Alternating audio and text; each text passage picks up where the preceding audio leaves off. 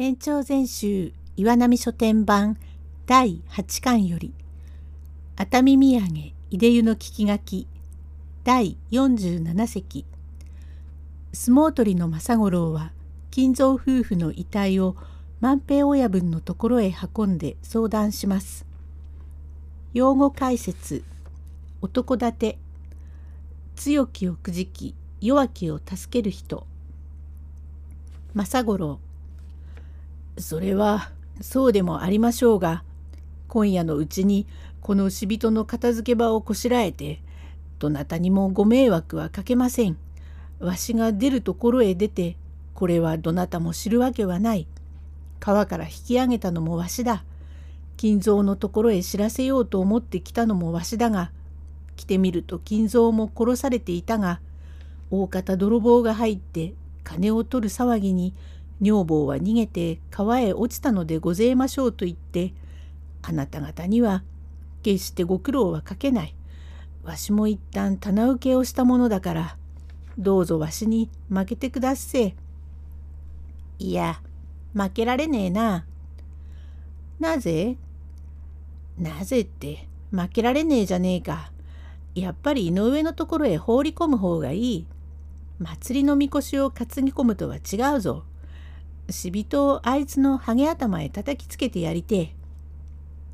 でもせっかく天下の力士が中へ入ったことだから負けろよ。関取が何か井上に義理あるだとよ。なんだってあんなものに義理があるんだな。それじゃあ関取祭りの時に金出すように言ってくだせえよ。そう祭りのことばかり言うなよ。そこでこの茂をどうするだ？政五郎。わしがどうか工夫をしやすが、わしの一存でもできませんというは、一宮の万平親分がわしに金蔵の棚受けしてもし難儀のかかることがあったら俺が引き受けるとは言わっしゃったがこうなったはかえって金蔵の幸せでわしも一旦うんと受け合ったから後で悪いことを聞いたが嫌とも言えずずるずるべったり隠形を押したがこっちの誤りゆえこの死人は皆さんのご厄介になりやせんようにどうか工夫をしやす。工夫をするってどうするだとにかくこの死人を万平親分のところへ持って行きやす。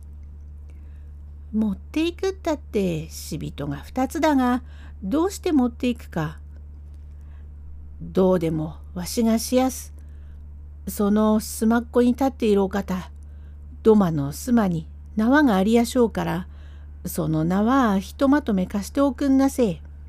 と縄を取ってもらい二人の死骸を重ね頭と胴中をからげ血だらけの死骸を二つ一緒に背負いましたがよほど思いが相撲のことゆえさのみに思わず銅金の一刀を刺し尻をからげ一同に挨拶いたしてこれからのそのそ十二三丁隔っている小安村へ参りました。万平親分は名高い男立てでございました。他人のために喧嘩をいたし重追放となり年中腰になたを刺してわらんずを吐いて歩いておりましたと申します。七十五六歳で死去いたしましたがその頃は年33歳で追放になりません自分ゆえ子分もおります。政五郎ええごめんなせえ。せっかく寝たとこめえってお気の毒だが、ちょっくら起きておくんなせえ。ことの裏だがね。古文の衆、ちょっと親分へそう言っておくんなせえな。政五郎だよ。ちょっくらここを開けておくんなせえ。と言いながら、どんどん叩くと板が2枚剥がれたとは、ずいぶん力のあるもので、万平親分が奥でこの声を聞きつけ、これよ、表を叩くのは琴の浦だってから開けてやってくれ。金太、文殊、誰でもいいから早く開けてやってくれ。へえ、親分が開けろとよ。小便に行きなさるから雨戸を開けろとよ。どうも親分は早起きだからな。親分今開けますよ。早くしねえな。そんなに急ぐならてめえ先へ出ろ。へえ、親分いい安兵衛に雨が止んだようで。万平。こっちへ来るのじゃねえ。表でマサが叩いているんだ。関取がえー、そう。痛えな。いつもここに柱があると知っていながら寝ぼけるとはしようがねえ。と言いながら戸を開けるとずっと入り「政五郎はいごめんなせえ」なんだ関取冗談じゃねえぜ死人を二つ背負ってきてどうしたんだ？どうか固形むしろか何か一名敷いてくだせえこの死人をぶっ転かしておくからどこから持ってきただ？川の中から拾ってきたよ。死人なんぞ拾ってくるやつもねえもんだ。親分大変でごぜえます。関取が死人を二つ重ねて背負ってきやした。何？死人？なんだ？喧嘩でもしたか政五郎。ええ親分どうか一獲物でも合わせでもいいから一枚貸してくだせえ。この着物は血だらけで親分のそばへ出ることができねえから。俺のは小さかろうがあの一獲物と重ねてある合わせを持ってこい。さあこれでいいか？用ガスとこれから手を洗い着物を着替えようやく親分のそばへ来ました。第48席万平親分は政五郎の頼みを引き受けて寺にお願いに行きます。政五郎親分まことにご無沙汰をいたしやした。万平おとといこっちへ来たって話を聞いたがええ和違いさんで一晩止められてまたあちこち三三円顔を出すと方々で泊まれと言われて実は親分のところへ先に参りたいと思ってるところへ急に騒動ができてね金蔵の野郎が夫婦とも殺されてね。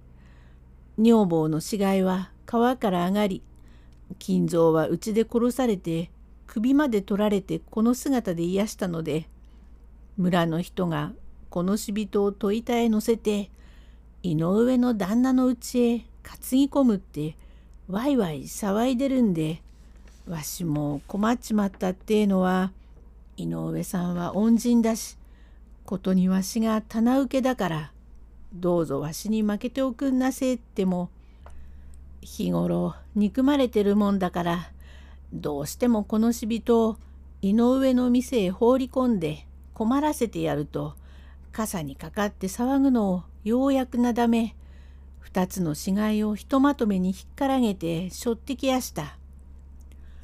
うーんそうか悪いやつだからなあの野郎ばかりは俺も見限ったのだ。同じ悪いことをする中にもちっとは情けがあるとか親切があるとか義理人情をわきまえているものだが金蔵の野郎ぐれ強悪非道なやつはねえのに騙されて棚受けをしたのはてめえの誤りだ。しかし金蔵のことでてめえに難儀をかけねえと受け合ったこともあるから心配しねえでもいい。これから八州様へこういうわけだと言って願うより他に仕方がありやせんかね。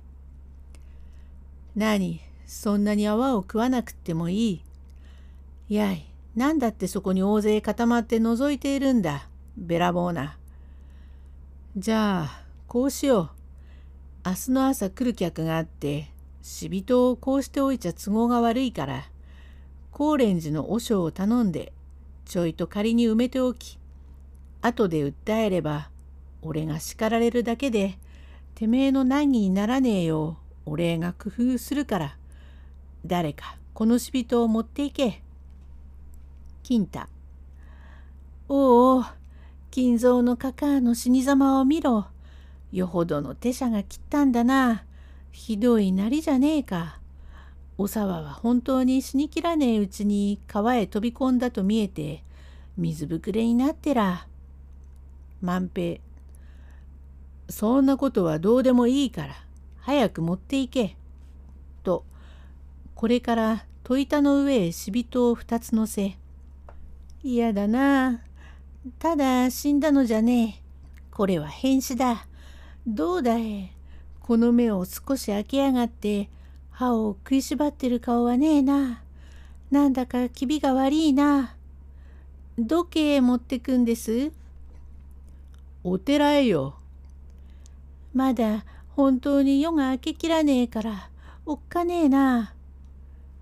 わしも一緒に行きやすから大丈夫だ。とこれから死人を乗せた戸板を担ぎ「そら死人が立った」「ええよせ脅かすなそんなことを言わなくっても気味が悪くってたまらねえとこだ」万平その上へむしろを乗せて支度ができたらさあ行こうとこれから高蓮寺へ参り台所口へかかると下男が御前を焚いておりました。